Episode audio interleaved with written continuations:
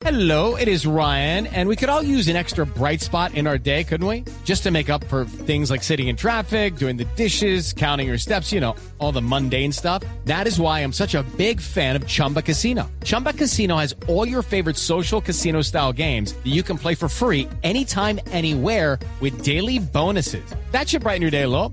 Actually, a lot. So sign up now at chumbacasino.com. That's chumbacasino.com. No purchase necessary. BGW. Void were prohibited by law. See terms and conditions. 18 plus. Minutos, como lo habíamos anunciado, está con nosotros en la línea el doctor Juan Ricardo Ortega, presidente del Grupo de Energía de Bogotá. Doctor Ortega, gracias por estar conectado con nosotros y bienvenido.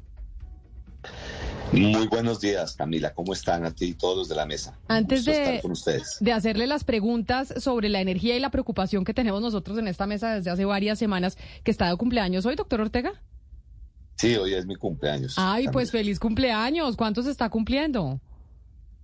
Creo que son como 56 ya. A uno cuando va avanzando los años se le va olvidando el cuántos cumple o qué. No, es que a le- las matemáticas a mí me maman gallo en esos detalles. Es del 67 al 23, creo que será como 56, pero es por ahí.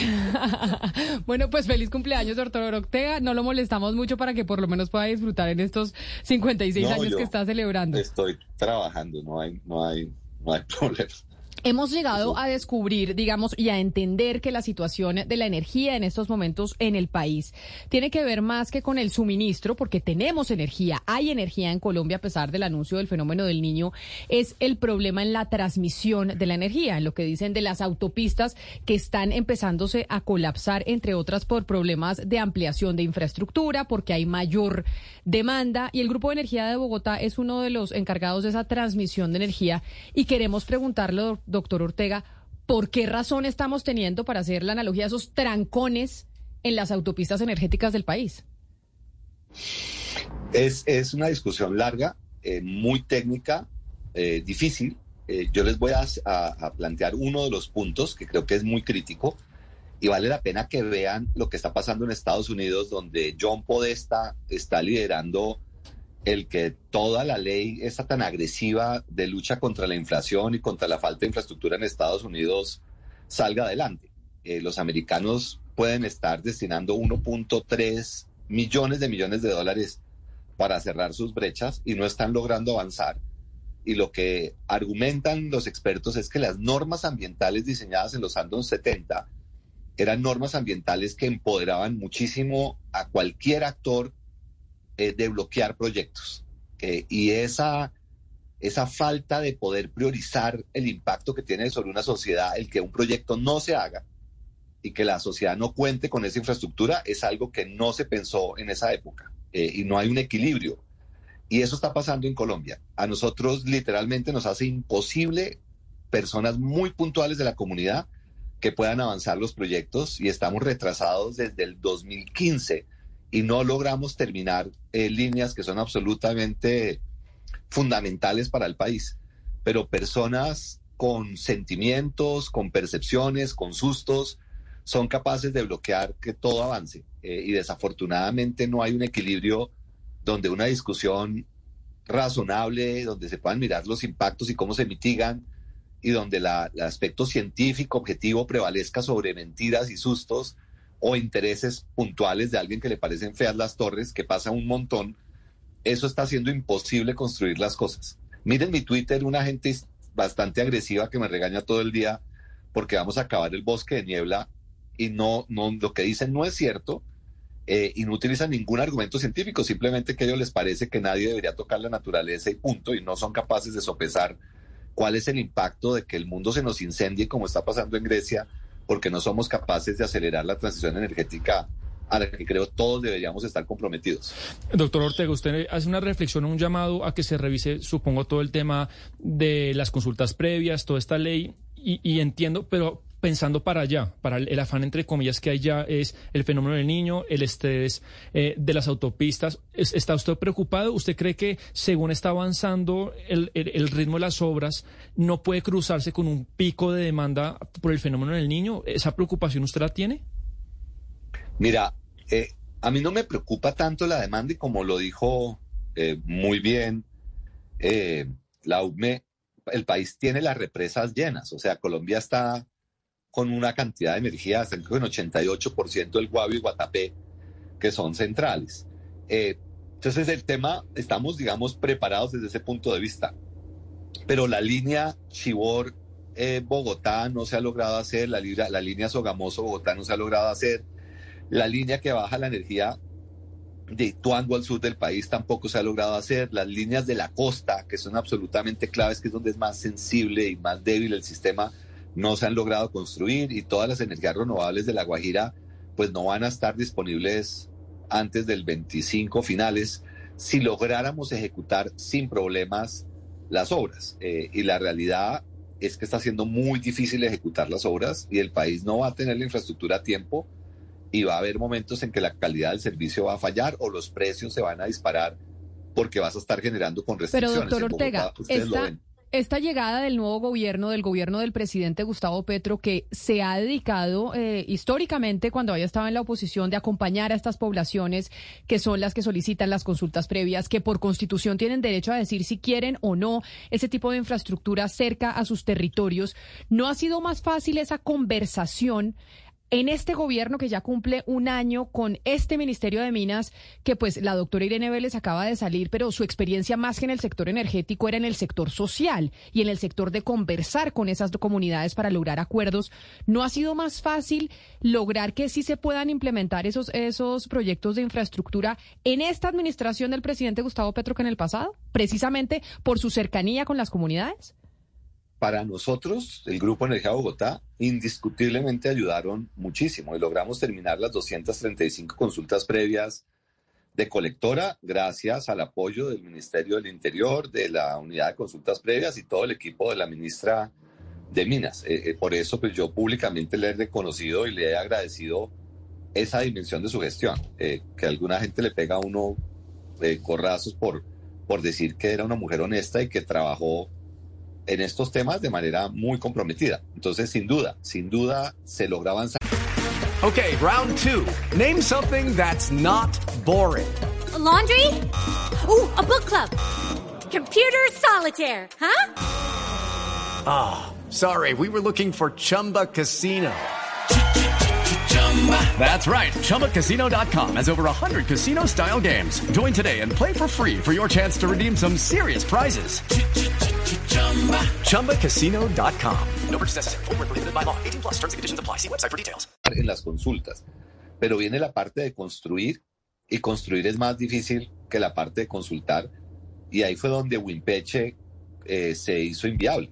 No fue no por la consulta, sino porque gente empieza a bloquear el acceso a las obras y ahí se requiere más que la voluntad del Ministerio de Minas. Ahí hay una discusión de fondo con alcaldes, con gobernadores y con la fuerza pública de cómo se maneja cuando una persona decide que va a bloquear una obra estratégica y clave para el país porque no le permitieron asesinar a otra y dentro de su visión eso era un derecho. E, e, ese tipo de conversaciones a mí me cuestan mucho trabajo. Señor Juan Ricardo Ortega, el Grupo de Energía eh, de Bogotá está no solamente en Colombia, sino en Perú, en Brasil, en Guatemala, y por eso quiero preguntarle de las experiencias de esos otros países, de cómo están enfrentando el pronóstico de fenómeno del niño eh, y también eh, las, las resistencias y las diferencias de opiniones de las comunidades ambientalistas, etcétera, que puede aprender Colombia de eso para salir de este nudo en el que estamos. En Brasil las normas son muchísimo más ágiles. O sea, en Brasil tienen claro que los proyectos se van a construir, se diseñan muy bien, se consultan a lo largo de la preparación del proyecto, en eso Colombia puede fallar. Eh, la gente cree que uno no dialogó con ella porque el inicio del proyecto fue en el 2002 y estamos en el 23 y la gente ha cambiado, han cambiado los predios. Eh, en Brasil esos tiempos son mucho más cortos, el gobierno asume mucho del trabajo de, de determinar las licencias, igual que en Ecuador esa es una labor que la asume el gobierno y el gobierno es el que dialoga y el que define y decide, porque la gente, digamos, la gente habla con mucha rabia que supuestamente una empresa privada se va a lucrar destruyendo los bosques. E, eso, eso no es cierto, pero esas frases generan mucha rabia, mucha emotividad eh, y debe ser el gobierno el que plantea cuál es la infraestructura estratégica, por dónde va y cuando se decide que es lo que menos impacto genera para la sociedad, la obra va, punto. Eh, y viene un tema de cómo se mitiga y cómo se compensa, y eso se define rápidamente en los estrados judiciales, pero nadie puede parar una obra. Aquí en Colombia para una obra cualquier persona que con argumentos o con caprichos decide pararla y eso es mortal. No se imaginan el costo de tener usted parado los contratistas, de tener paradas las maquinarias, de tener que pagar depósitos para todos los equipos. Eso genera un sobrecosto para la sociedad absurdamente alto y hace inviables los proyectos. Y eso es lo que está pasando. Se requiere la capacidad de ejecutar. Yo quería preguntarle puntualmente, doctor Ortega, por Bogotá. Eh, no sé si tuvo conocimiento, le contamos de la carta que él le manda al ministerio hablando de la zona oriental de Bogotá y en una parte de la carta incluso cuenta que ya en él eh, no puede abastecer, aparte de la industria pesada de la región, toda la energía que esas eh, industrias quisieran, esas empresas, digamos que están operando a menor capacidad porque no hay la, energía. Entonces, la zona de Bogotá, del Meta, de Cundinamarca, eh, en este tema, ¿usted le preocupa al mediano plazo, al corto plazo? No, muchísimo, muchísimo. Además, nosotros somos los responsables de que estén esas líneas. Es, es supremamente frustrante que unas comunidades en Tabio, Soacha y unos señores que, que dicen ser los defensores del bosque de niebla, continuamente puedan bloquear proyectos que son de verdad esenciales para todo el mundo y lo que dicen no es cierto. Nosotros hemos ido con ambientalistas a mostrarles cada sitio de torre literalmente caminando con un GPS y decir, hermano, mire, lamentablemente muchos de los bosques en Colombia los han depredado otras personas. La, la gente del lugar va talando, va quemando y hoy lo que ustedes creen que es bosque ya no es bosque, son pastizales y es ahí donde nosotros estamos planeando construir la infraestructura. Nosotros no tumbamos ninguna naturaleza para botar las líneas. Las líneas las llevamos con drones y no va a haber esas sendas que habían antes que, pasaban un bulldozer. Eso nosotros no lo hacemos. Podemos mostrar en Tesalia cómo fuimos capaces de trasplantar más de 400 frailejones y la gran mayoría sobrevivieron. Estamos con gente súper técnica buscando a ver cómo se aprende a trasplantar frailejones grandes.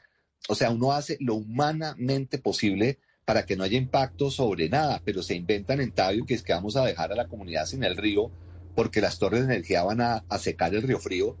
Y ustedes pónganse a pensar cómo una torre puede acabar con un río. Además, cuando la norma exige que esté a mínimos de 100 metros. Pero la gente dice eso, se asustan, se generan rabias. Probablemente en el pasado el grupo pudo haber sido más constructivo dialogando. Yo no estuve ahí, no puedo juzgar pero hay mucha rabia, y mucha oposición sin argumentos, y eso hace muy difícil hacer las cosas. ¿Qué opinión le merece a usted la llegada del señor Omar Andrés Camacho como ministro de Minas en reemplazo de Irene Vélez? De él se sabe pues que ha sido ideológicamente afín al, pacto histórico, em, pero también que por lo menos tiene una, mm, em, él tiene estudios en energías renovables. ¿Usted lo conoce? ¿Qué opinión le merece? Yo estuve con él en alguna reunión con la ministra al inicio. Miren, la verdad, la gente es muy crítica de gente que, digamos, tiene orígenes e ideologías distintas a uno. A mí me fue muy bien trabajando con la ministra Irene. Era una mujer inteligente que se sentaba las horas que se requiriera entender un tema y cuando uno llegaba a un acuerdo, ella procedía y ejecutaba. Entonces, yo en la vida creo que a mí la ideología de otro no me preocupa, a mí lo que me interesa es que haya el espacio para poder dialogar. Y si uno dialoga de manera bien intencionada y franca, yo creo que uno puede construir puentes. A mí las, las narrativas políticas me parece que solo lo distraen. Yo por eso poco veo medios, poco leo periódicos. Me preocupo más de tratar de entender qué está pasando y qué puedo hacer para que las cosas ocurran que meterme en debates de, de palabras vacías. No, pues muchas gracias por lo que, nos toca, doctor Ortega, por lo que nos toca en el papel de la democracia y el, el, viajado que nos está mandando usted a nosotros. Yo creo que ustedes cumplen una labor fundamental y yo a los medios los defenderé, pero en Colombia tristemente los titulares no siempre son el trabajo suyo y de los medios. Yo creo que usted está de acuerdo conmigo que en Colombia hay una enorme manipulación de titulares para que la gente sienta rabia para aquí o para allá. Eh, por eso estoy aquí, si no, no estaría. Ustedes discuten, tratan de entender, transmiten conocimiento para que la gente tenga opiniones variadas y, yo eso lo respeto y por eso les dedico el tiempo que requieran. Pero si uno mira los titulares, hay cosas que son impresentables, ¿no? Eh, que el robo de una empleada hacia la primera plana de un medio de comunicación es bastante particular. Eh, entonces, hay cosas de manipulación de opinión pública que a mí me, me parece que son muy tóxicas para una sociedad que claramente está muy dividida y tiene retos muy grandes de tratar de construir puentes los unos con los otros. Pues mire, doctor Ortega, me quedo con lo que usted ha dicho, que es algo positivo, creo yo, ya que vamos a cumplir un año del gobierno del presidente Gustavo Petro, que durante la administración de la ministra de Minas, Irene Vélez, efectivamente se haya podido avanzar en esa conversación con las comunidades, que son las que en medio de las consultas populares y consultas previas, pues tienen frenados muchos proyectos que se necesitan para esa transmisión energética y que podamos, pues, descongestionar esas vías por donde pasa la energía en el país. Mil gracias por habernos atendido. Nuevamente, feliz cumpleaños y que disfrute y que cumpla muchos más. Dios quiera, muchas gracias a ustedes y que sigan haciendo toda su buena labor. Un saludo especial. Son las 11 de la mañana, 24 minutos. El doctor Juan Ricardo Ortega. Hello, it is Ryan, and we could all use an extra bright spot in our day, couldn't we? Just to make up for things like sitting in traffic, doing the dishes, counting your steps, you know, all the mundane stuff. That is why I'm such a big fan of Chumba Casino. Chumba Casino has all your favorite social casino style games that you can play for free anytime, anywhere with daily bonuses. That should brighten your day a little. Actually, a lot. So sign up now at chumbacasino.com. That's chumbacasino.com. No purchase necessary. Group. Void were prohibited by law. See terms and conditions. 18 plus.